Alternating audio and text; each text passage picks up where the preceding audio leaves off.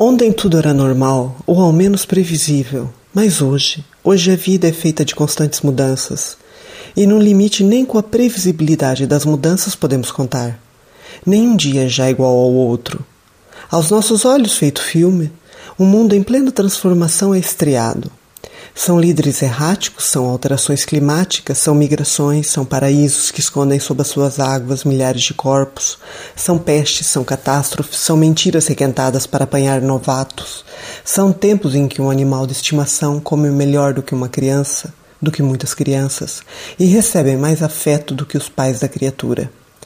Vivemos num tempo da busca desenfreada pela adrenalina, e apesar do país estar a envelhecer a passos largos, isso não é necessariamente sinônimo de amadurecimento coletivo, de melhor democracia e civismo.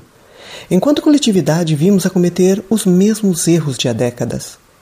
Por que as lições de outrora custam tanto a serem compreendidas e assimiladas? Porque eles não deixam e nós permitimos. Outro dia, depara-se uma pessoa muito especial que estava justamente a se dedicar a relatar as histórias da guerra colonial das gentes da sua terra. Ouvia embevecida cada palavra, chocada muitas vezes, e no final ficou como travo amargo de que nada ou muito pouco tinha se aprendido com os tempos da guerra colonial. E pior, uma, duas gerações ficaram para sempre marcadas com os traumas vividos pelos soldados sobreviventes. As histórias pessoais dignas de um filme de tempos da guerra, as cartas trocadas, os filhos crescidos algures, as mulheres a se desdobrarem para pôr o pão na mesa, os traumas da guerra, e quando o marido ou os filhos regressavam à casa, não voltavam com eles os que partiram.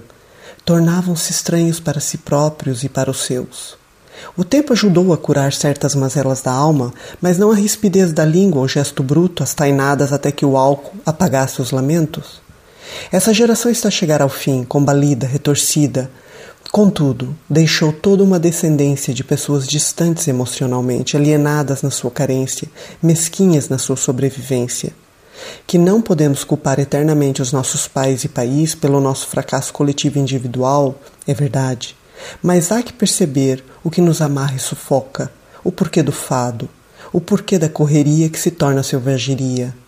A velocidade do tempo a fazemos nós, e o relógio pode ser parado, deve ser parado parado para refletirmos, para que pensemos esses novos tempos.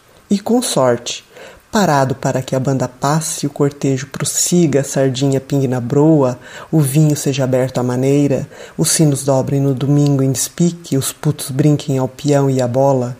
Só daí soltaremos o relógio, para que se apresse sim, mas apresse-se lentamente.